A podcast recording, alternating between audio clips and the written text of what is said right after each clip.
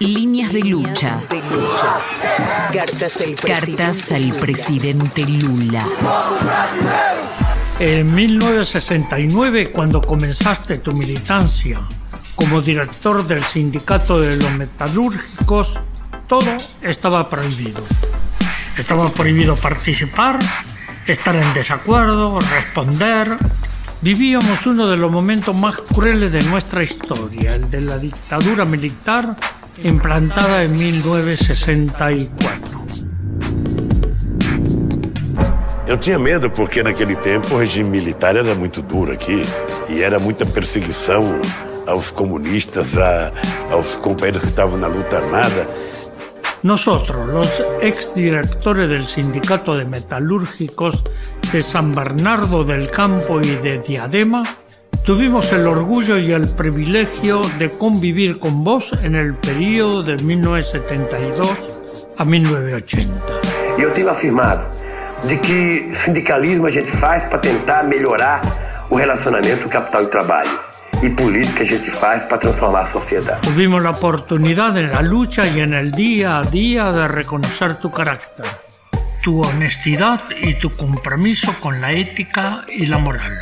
No hiciste del sindicato un medio para enriquecerte. En tu mandato como presidente del sindicato tuviste el don de desarrollar la dignidad de la clase trabajadora Aí o sindicato foi a escola que eu não tive, ou seja, o sindicato me politizou, me preparou, sabe? E do sindicato veio o partido, do partido veio a candidatura, da candidatura estou eu aqui, presidente da República. Fuiste y será siempre la causa y la consecuencia de una toma de conciencia de los metalúrgicos de San Bernardo del Campo y Diadema. Estuvimos juntos también en las articulaciones iniciales para la formación del Partido de los Trabajadores y en las grandes dificultades para su consolidación. Transitamos los mismos caminos en las campañas electorales en que fuiste candidato. Sufrimos junto con vos las persecuciones, mentiras e injusticias que fueron cometidas contra vos y tu familia.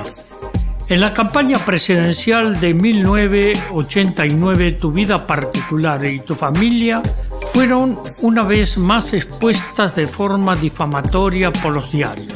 E eu fui para aquele debate que eu não deveria ter ido, sabe?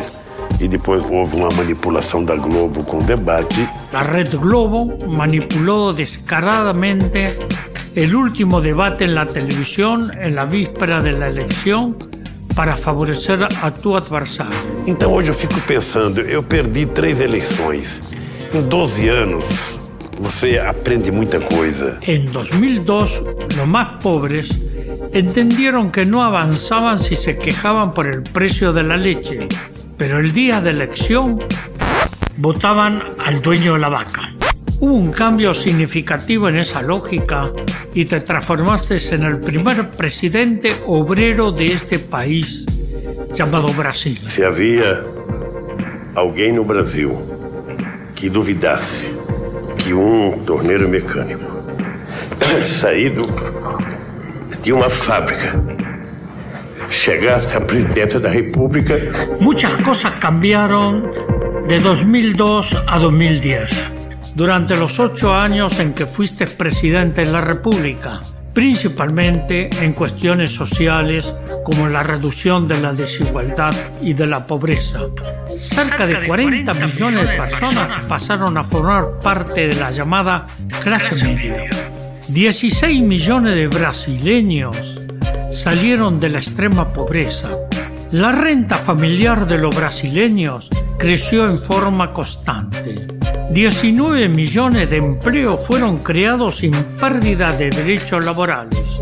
El salario mínimo aumentó un 50% en contra de una inflación anual del 23%. La muerte de tu compañera Marisa no pudo ser olvidado por nosotros que tanto te queremos. Fue una muerte prematura y anticipada por la intolerancia, odio y persecución contra vos y tu familia. Tenés razón cuando afirmás que estás siendo víctima de la mayor persecución jurídica que haya sufrido un político. Un juez afirmó que no tenía pruebas contra vos, pero que tenía la convicción de tu culpa. Y en un gran espectáculo mediático pidió tu condena por corrupción y por lavado de dinero en el proceso del departamento de Guarujá. No te garantizan el derecho constitucional a la presunción de inocencia. Lo que quieren es encerrarte para que no seas nuevamente presidente de la República por tercera vez como indican en las encuestas. Lula, creemos en tu inocencia y siempre serás nuestra referencia en la lucha contra cualquier tipo de injusticia.